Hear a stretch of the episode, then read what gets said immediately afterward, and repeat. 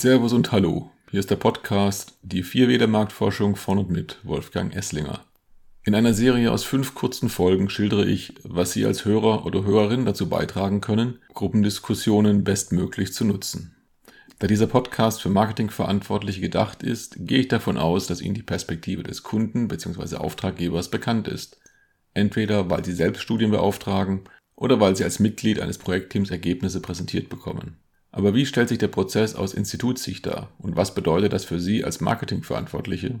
Hierfür habe ich Erfahrungen aus zahlreichen Studien in sieben Punkten zusammengefasst. Kommen wir zur heutigen Frage an die Marktforschung.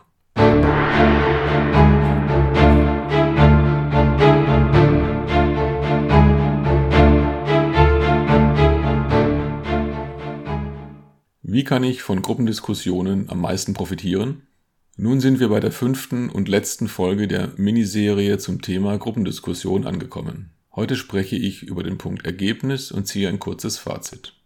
Das Ergebnis. Am Ende eines Projekts steht meist ein Ergebnisbericht, oft zusammen mit einer Präsentation. Auch in dieser Phase kann es Überraschungen geben. Manchmal wird spontan zusätzlich ein Debriefing direkt nach Ende der Feldzeit gewünscht. Davon bin ich kein Freund.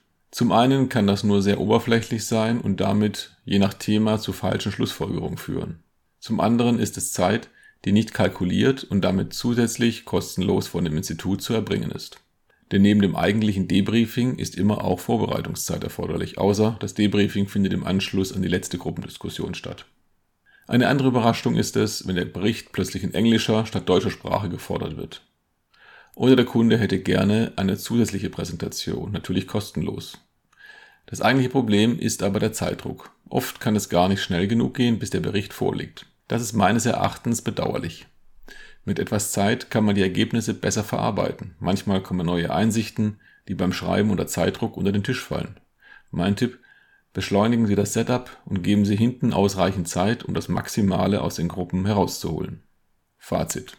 Nun habe ich mich ausführlich über Gruppendiskussionen ausgelassen und man könnte vielleicht glauben, ich bin davon kein Freund. Dem ist keineswegs so. Gruppendiskussionen können wirklich gute Insights liefern, wenn man sie für die richtigen Fragestellungen einsetzt und sich in der Durchführung an die Spielregeln hält. Durch die Interaktion der Teilnehmer können Impulse entstehen und daraus Insights, die weder in Einzelinterviews noch in einer quantitativen Studie möglich wären. Ärgerlich aus Institutssicht wird es nur, wenn nachträglich, also nach Beauftragung, Zusatzforderungen gestellt werden, ohne diese zu honorieren. Es gibt Kunden, bei denen man erfahrungsgemäß etwas großzügiger kalkuliert. Dann hat man auch Spielraum, nachträgliche Wünsche ohne Mehrkosten zu realisieren und alle sind zufrieden. Überlegen Sie, wie sind die Prozesse in Ihrem Unternehmen? Läuft alles planmäßig oder sind kurzfristige Änderungen üblich? Gruppendiskussionen sind ein hochgradig flexibles Tool, quasi eine Allzweckwaffe der Marktforschung. Das verleitet aber auch leider dazu, sie für alles Mögliche einzusetzen, und in allen Stufen des Projekts Änderungen vorzunehmen. Stichwort Leitfaden. Es gibt meist kein Schwarz-Weiß, man kann auch noch Fragen in der letzten Gruppendiskussion neu einbringen. Es wird immer ein Ergebnis geliefert werden. Aber wie viel verloren geht, weil das Projekt schlecht gemanagt wurde, bleibt im Dunkeln. Meist wird das Hauptergebnis passen, aber viele Anregungen rechts und links, die zu neuen Erkenntnissen führen können, die gehen verloren bei Zeitdruck, Überfrachtung etc. Wie lässt sich das vermeiden? Sie werden es ahnen. Berücksichtigen Sie die 4W der Marktforschung, wenn Sie das Briefing schreiben. Was wollen Sie wirklich wissen? Warum? Und wer soll es Ihnen sagen? Wie viel darf es kosten? Ist und bleibt ein wichtiger Parameter. Wenn das Budget für Gruppendiskussionen nicht reicht, sollte man eventuell auf Marktforschung ganz verzichten. Bedenken Sie auch, welche Bedeutung jeder einzelne Teilnehmer für das Ergebnis hat. Es ist immer anzuraten, pro Zielgruppensegment, zum Beispiel Alter, zwei Gruppen einzuplanen. Die Ergebnisse einzelner Gruppen können komplett gegensätzlich sein, was natürlich auch ein Ergebnis und gar nicht so selten ist. Ich hoffe, ich konnte Ihnen einen Einblick in das Thema Gruppendiskussion geben, wie es in der Realität stattfindet.